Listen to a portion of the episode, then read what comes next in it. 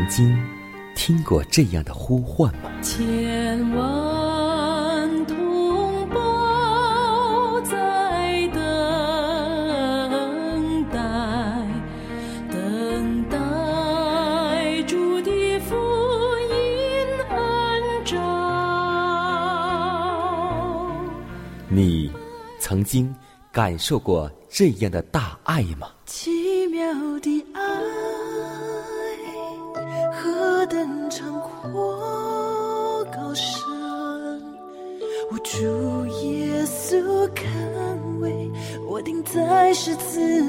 你曾经听过这样的歌声吗？这世间有个千年不变道理，那就是耶稣爱你。你曾经有过这样的渴望吗？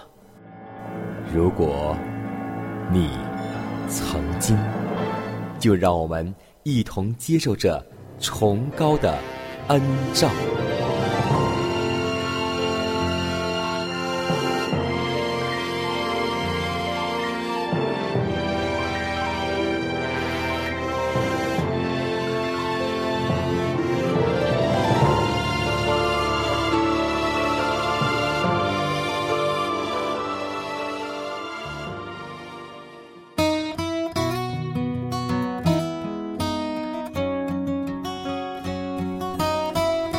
希望福音广播陪伴您幸福生活每一天。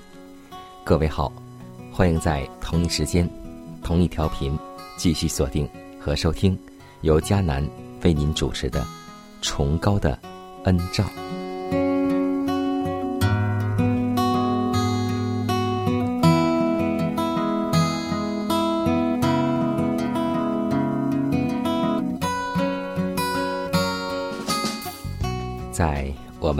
唱诗的时候，我相信大多数人都很喜欢一首灵歌，名字叫做《想起主的恩典》。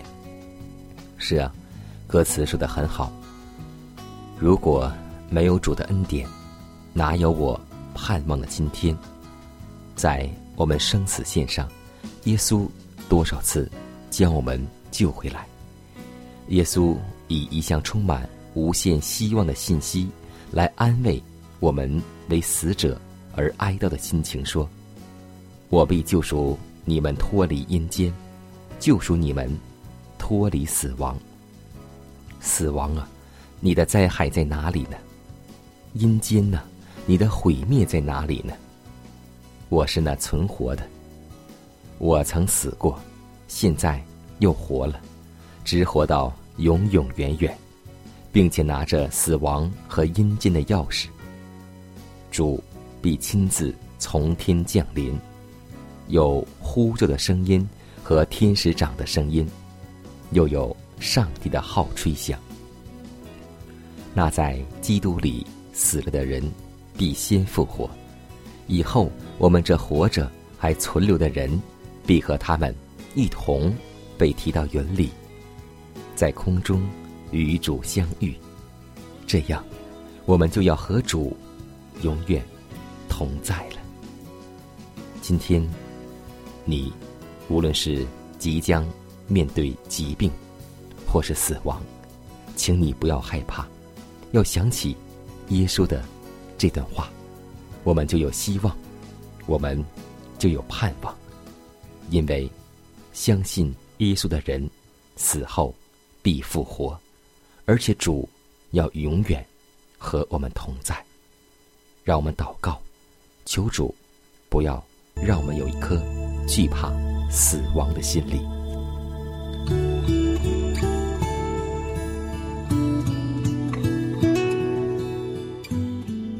慈悲仁爱的圣天父，我们感谢赞美你，因你是我们的主，你不仅过去爱我们，现在仍然爱我们，将来。还要爱我们。今天我们随着你圣灵的引导，来到你面前，向你献上祈祷。我们祈求你能够赐福于我们，施恩于我们。因为主啊，在生活当中，我们需要你的恩典。我们看到这个世界上充满了天灾人祸，到处都有不法的事情发生，但我们依然在你面前能够平安度过每一天。主啊，我们真的知道这是你特别的恩典，让我们每一天都能够向你献上一颗感恩的心，为我们的平安，为我们的健康，为我们所得的一切恩典，向你献上敬畏的心。主啊，我们愿意将你的话实践在我们信仰当中，请你帮助我们，因为我们常常心灵愿意，肉体却软弱了。主啊，请你在我们软弱之处显得完全。如此祷告，是奉主耶稣基督得胜的名求。阿门。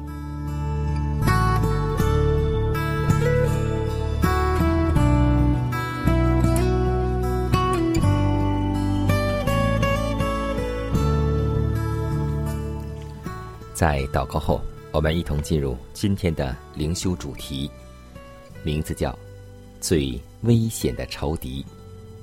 提前四章一节说：“圣灵明说，在后来的时候，必有人离弃真道，听从那引诱人的邪灵和鬼魔的道理。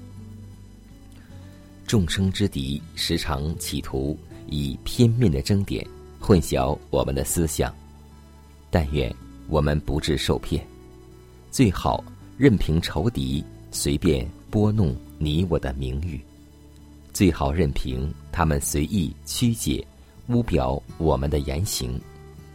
最好任凭他们随心所欲的捏造谎言，容许自己的心意转离耶稣，以及为要安然见他所必须做的准备。实在是太不合算的举动。我代替基督奉劝你们，要以前所未有的精神祷告，要恳切的寻求那似乎已被世界完全摒弃的信心与爱心，要每天如同在上帝的眼前那样的生活，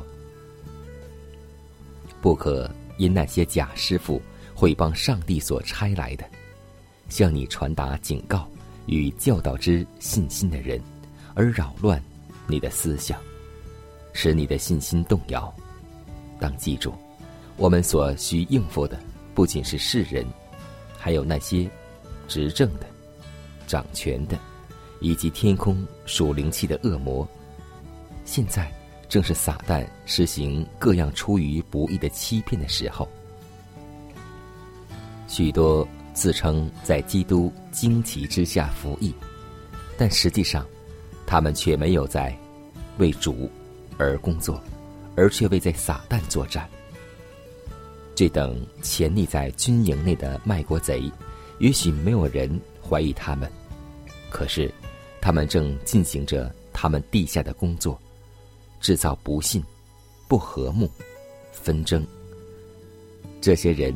是最危险的仇敌，他们一面渐渐的讨我们的欢心，博取我们的信任与同情，一面却忙于暗示疑惑，并制造疑点。他们的工作方式是与撒旦如出一辙的，他在天国用诡诈的表示欺骗了天使，以黑暗代替了光明。使上帝的宽容与怜悯显为苛刻和严酷。他起初的工作方式如何，在幕后也必如何，只是更成功的掩饰了自己，不给人看出。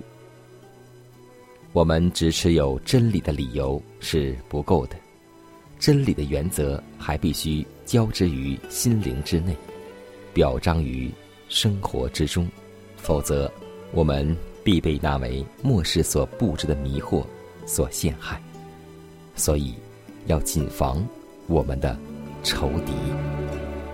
亲近你，心要亲近你，亲近你，心要贴近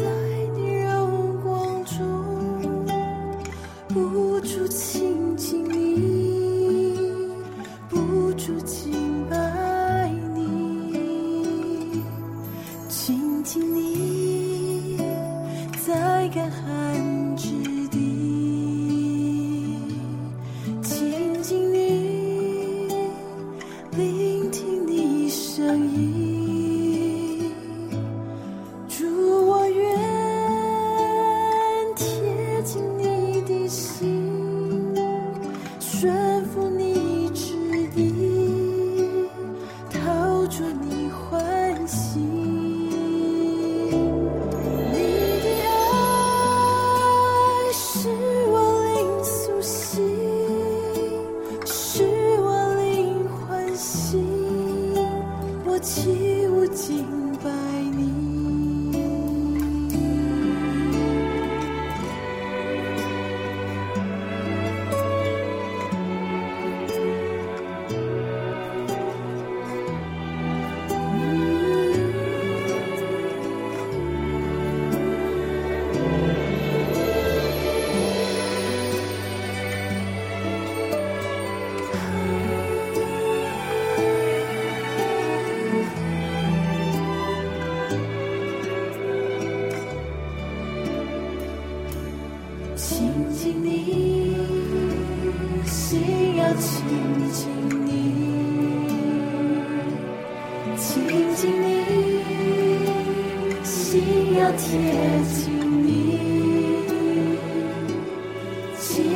住，在你荣光中，不住亲近你，不住亲近。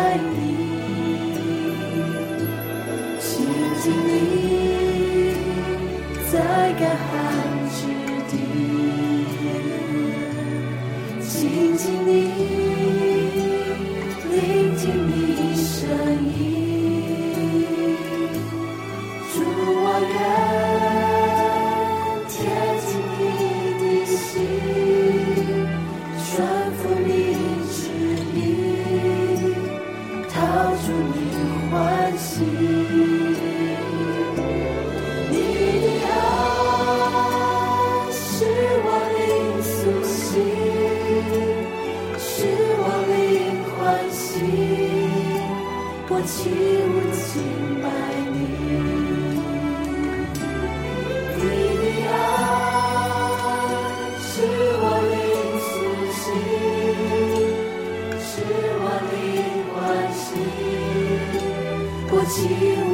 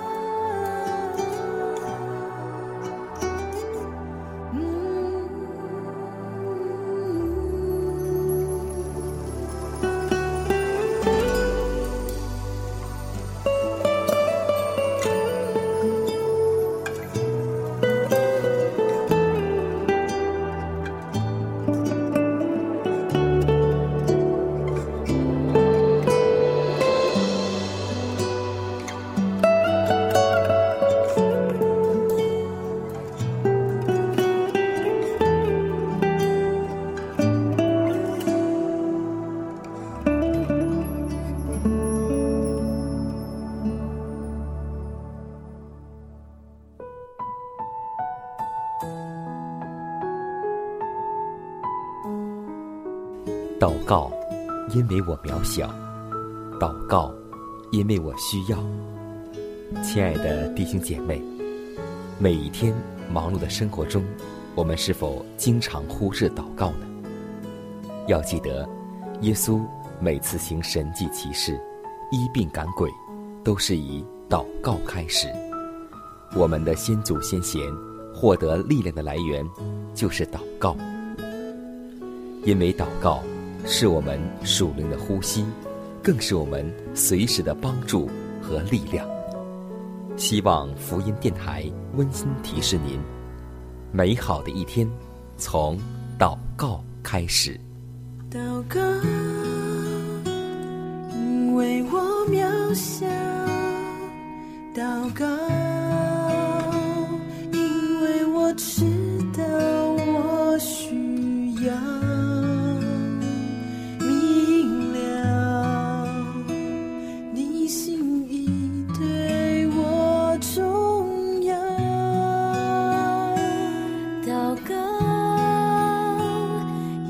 假装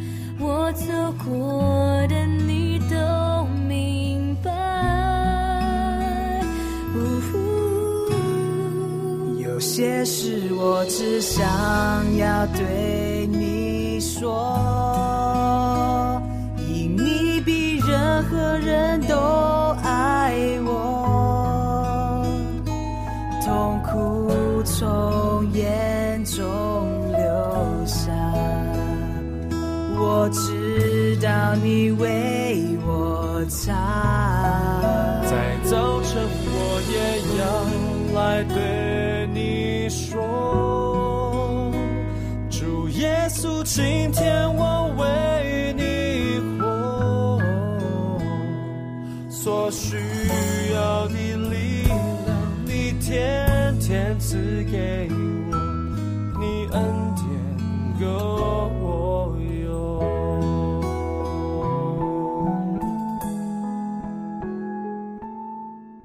分享生活，分享健康，欢迎来到健康驿站。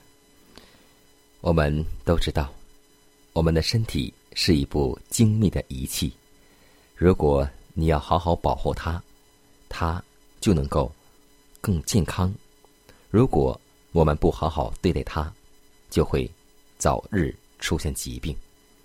所以，我们要知道，疾病到底是什么呢？对于我们的身体，我们知道哪些？有很多人得了病之后，不知不觉却死去了；有很多人糊里糊涂得了病，也不知道怎么去预防，也不知道怎么得的。要记得，疾病是由于人干犯健康的律法而来，它是违犯自然律法的后果。世界上法规很多，当人触犯后，会受到法律的惩罚。同样，疾病、痛苦、死亡是触犯道德法规、自然法规和饮食法规的结果。基督教的圣经《创世纪》满载着人生存的定律和健康的法规。根据造物主创作的顺序，就可知道，水、阳光、空气、均衡的营养、服从造物主的命令、节制、休息、适当的运动，这一切都是健康的保证。还记得上帝在创世纪一章一节、二节所说的话吗？起初。上帝创造天地，地是空虚混沌，渊面黑暗。上帝的灵运行在水面上。今天我们要知道，这个世界是上帝所创造的。如果今天我们违背了道德律法，就会受到道德律法的惩罚；如果我们干犯健康律法，我们的身体自然而然。就会得了疾病，所以让我们记得一点，那就是让我们顺从上帝的道德律法，又要顺从健康律法。因为主说：“你若遵守我的诫命，不吃埃及人的食物，我就不将埃及人的病加给你们。我们所做的，就是要顺从，顺从，再顺从。你是沙伦的玫瑰，你是谷中的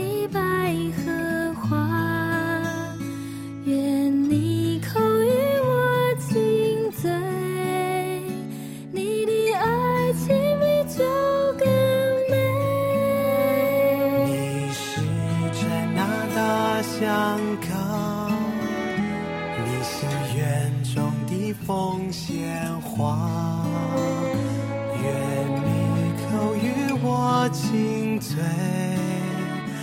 你的爱情比酒更美。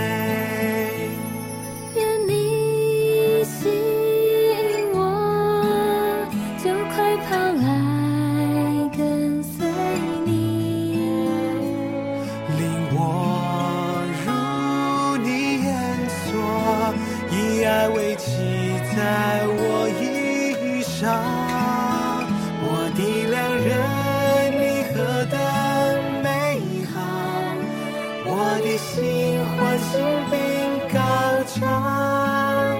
我的良人，你何等美好！你是沙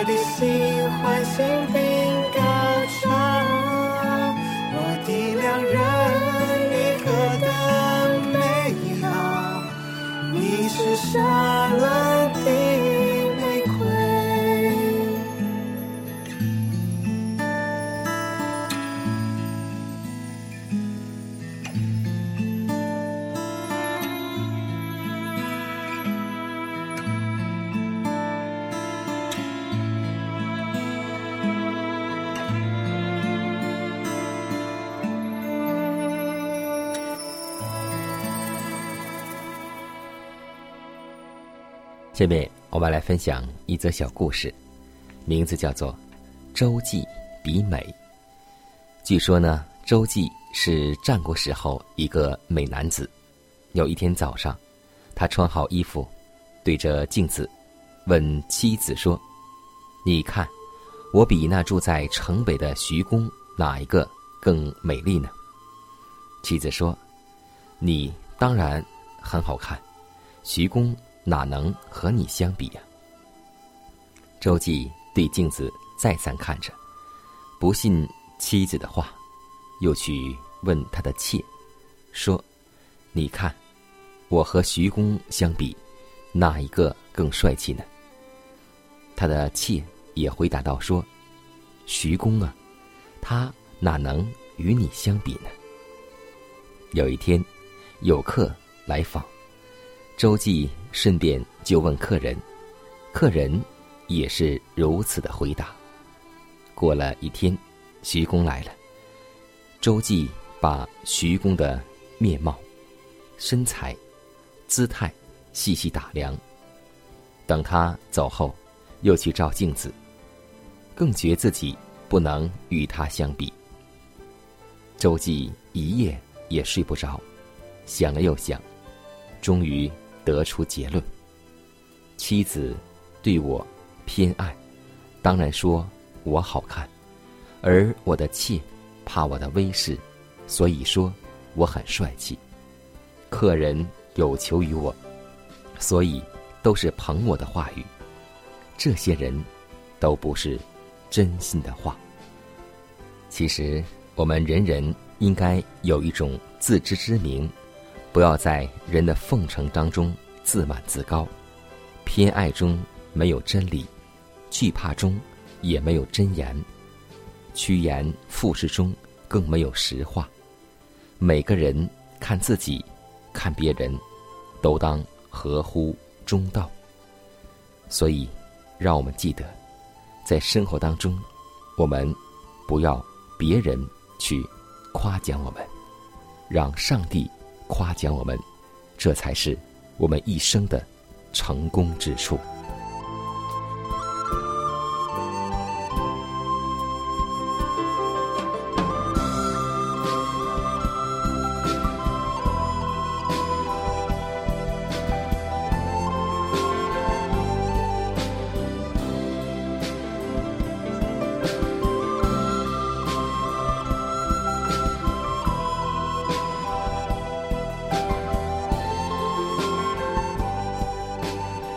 时间，又接近节目的尾声。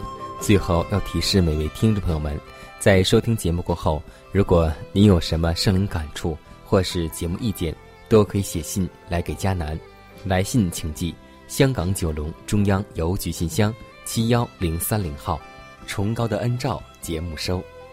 也可以给我发电子邮件，就是佳南的拼音圈 a v o h c 点 c n。佳南期待你的来信。迦南期待你的分享，在每天这个时间，每天这个调频，迦南都会在空中电波和您重逢。让我们明天不见不散，以马内利。